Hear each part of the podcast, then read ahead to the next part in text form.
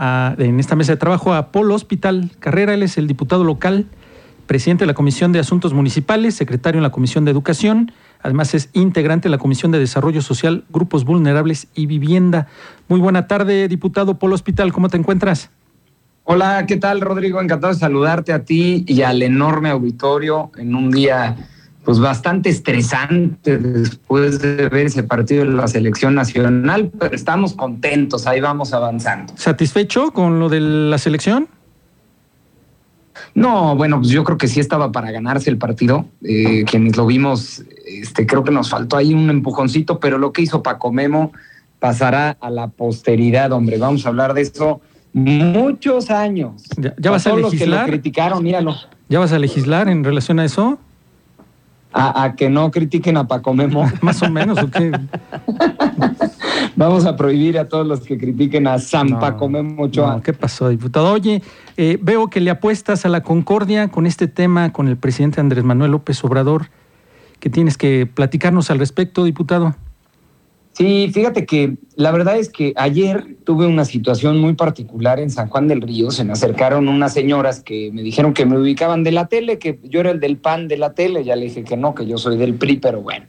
Y estaban bastante molestas por el llamado y la convocatoria que está haciendo el presidente López Obrador para la marcha el próximo domingo.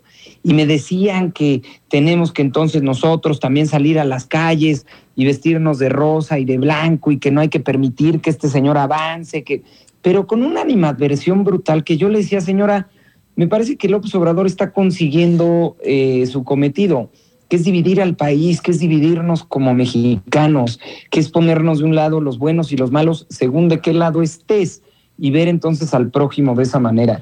Me parece que hay que ser muy conscientes. La marcha de la defensa del INE fue un gran acierto, fue un gran triunfo de la sociedad civil, no de los partidos políticos. Se sumaron los partidos políticos, pero a una causa social que me parece por demás justa, que es defender a la institución que hoy nos brinda tener la oportunidad de tener elecciones democráticas y, libres. Entonces, esto fue lo que motivó la marcha. Lo de el desfile que van a hacer este próximo domingo, pues es por el informe de gobierno del presidente, porque cumple un año más eh, a, a, cargo de la administración y nada tiene que ver con esa lucha que se está dando en las cámaras por defensa del Instituto Nacional Electoral. Entonces, el estar convocando a la gente a vestirse de tal forma, lo único que, que provoca es que nos diferenciemos nuevamente y que veamos a los buenos y a los malos. Yo me imagino si me llego a encontrar a esta señora el domingo, yo con mi familia, y no voy vestido como ella quería, pues a lo mejor me tacha de estar apoyando a Morena, ¿no? O al presidente. Y, y no podemos caer en eso. Caer en eso es caer en el juego de López Obrador. Y si jugamos como a él le gusta, vamos a perder porque a él le gusta jugar así, le gusta jugar a las fuercitas, le gusta jugar a la denostación, le gusta jugar a dividir a las mexicanas y a los mexicanos entre buenos y malos. No hay que caer en ese juego. Yo todos los días escucho compañeras, compañeros míos del PRI, del PAN, del PRD, quejarse que el presidente divide al país en las mañaneras, quejarse que el presidente se la pasa eh, segmentándonos entre buenos y malos pues no hagamos lo mismo. Yo creo que estamos por encima de estas divisiones que está planteando el presidente. Mejor hay que ponernos la verde, la de la selección, apoyarlos mucho el sábado y seguirla aportando el domingo porque vamos a ganar la Argentina. Ahora, ¿tú ves que es, esté ad hoc o que sea prudente que él haya convocado a esta marcha, diputado? Pues mira, lo que pasa es que él está en la libertad pues de convocar a una marcha, un desfile, pero el fondo, que es lo que yo no, no, no puedo estar de acuerdo, es justamente este juego en el que quiere meter a la oposición, de decirles, yo puedo convocar más gente, a mí me apoyan más porque en Paseo de la Reforma tuve más participación que ustedes. Y ese es el juego al que no hay que caer. Nosotros no ¿eh? convocamos a una perdón, nosotros no convocamos a una marcha de cuánta gente está en contra de López Obrador. Ese no fue el motor de la marcha. El motor de la marcha, insisto, fue defender al Instituto Nacional Electoral y tener elecciones libres el día de mañana.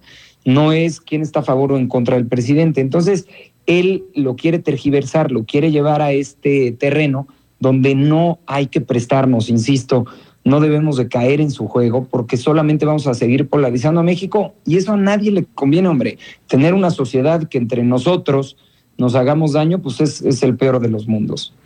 Ahora, Eh, para este, para estos próximos días, la que usted refería, eh, una marcha, que todos salieran de rosa, eh, que hicieras tus actividades, pero que al final te estuvieras vistiendo de rosa y que mostraras con eso que estabas en contra. ¿Cómo ves eso? Tú ya lo te habías expresado al inicio de la entrevista. Es que, insisto, es caer en el juego de, dividirnos, de que los buenos, que son, o sea, digamos, quien te invita a vestirte de rosa o de blanco, son los que se van a vestir así y los malos son los que no lo hagan. Y entonces nuevamente estamos polarizando este país, hombre. Yo creo que este país lo que necesita es justamente un punto de encuentro no seguir polarizándonos más. Los extremos no son buenos. En ninguna democracia en el mundo han dado buenos resultados estos extremos a los que nos quiere meter el presidente Obrador. Entonces, este populismo de dividir a la sociedad entre buenos y malos, de tener estos eh, enemigos eh, imaginarios, en nada nos ayudan, en nada abonan. Entonces, no caigamos en eso, no caigamos en su juego, no caigamos tampoco en el juego de quién convocó más personas y ver entonces las imágenes del próximo domingo, porque son dos situaciones distintas que no hay que medir con la misma vara.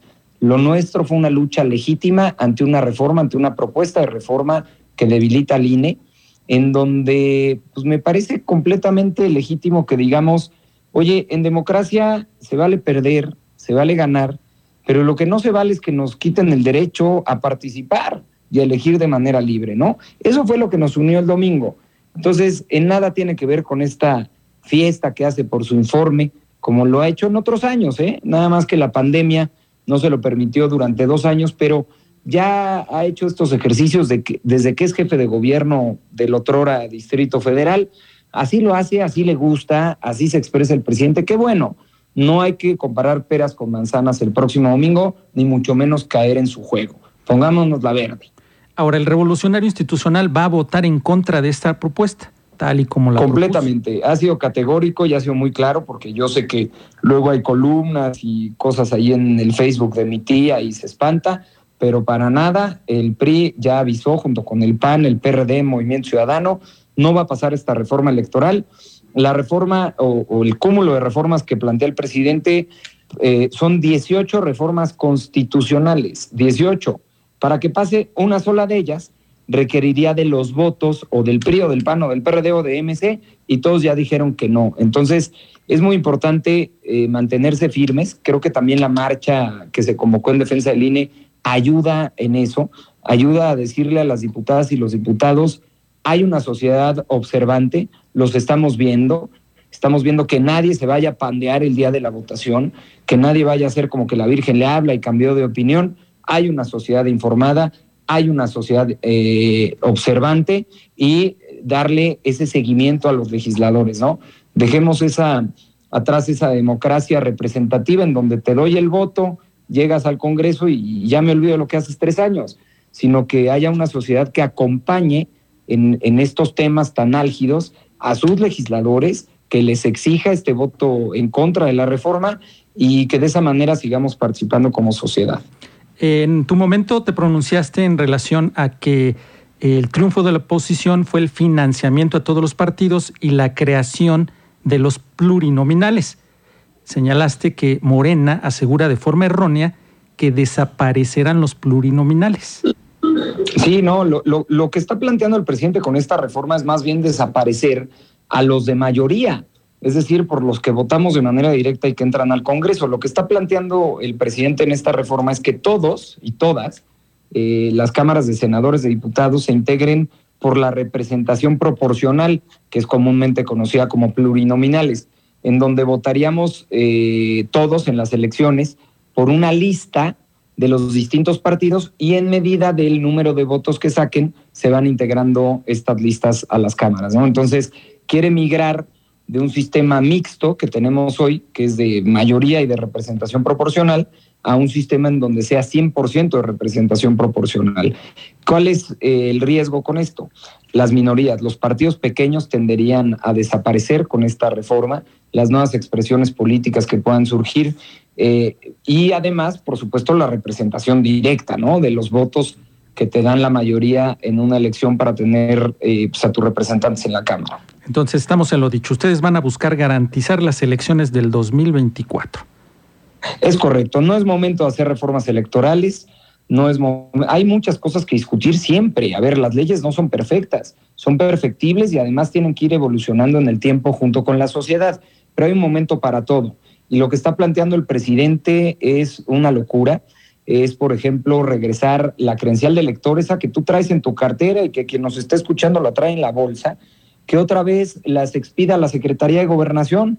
Tú imagínate que mañana Adán Augusto, esta corcholata presidencial, secretario de Gobernación, sea el que expida las credenciales para votar y sea quien diga si tú puedes votar o no, o pasado mañana de pronto hay 15 mil nuevos queretanos porque les dieron credencial para votar y a lo mejor vienen de otro estado de la República y te cambian una elección en Querétaro, ¿no? Entonces, no hay que dejar la lista nominal, el padrón electoral en manos del gobierno otra vez. Fue una gran lucha de muchos años, de muchas décadas, para que en este país exista una autoridad autónoma de los partidos, autónoma de los gobiernos, para que nos garantice elecciones libres, ¿no? Entonces, López Obrador plantea muchas cosas que suenan muy bonitas, son como fuegos artificiales, pero el diablo está en los detalles. Cuando te metes a fondo a la reforma, pues claro, ahí vienen escondidas las pretensiones del presidente. Es una reforma tramposa, lo saben, y por eso despertó la sociedad. Y me parece que le caló, le caló al presidente que saliera la sociedad a manifestarse en contra de su propuesta. Tan es así que, bueno, pues ahora ya ves la movilización que están planteando para el domingo, pero no hay que caer en ese juego, hay, no hay que seguir dividiendo al país hay que encontrar puntos eh, de unión y no caer en el juego de Andrés. Pues muchísimas gracias, diputado Polo Hospital, por habernos tomado la llamada y estaremos al pendiente de sus pronunciamientos. El agradecido soy yo. Muchísimas gracias, Rodrigo. Un abrazo a ti, a todo el auditorio. Muy buena tarde, diputado. Diputado Polo Hospital.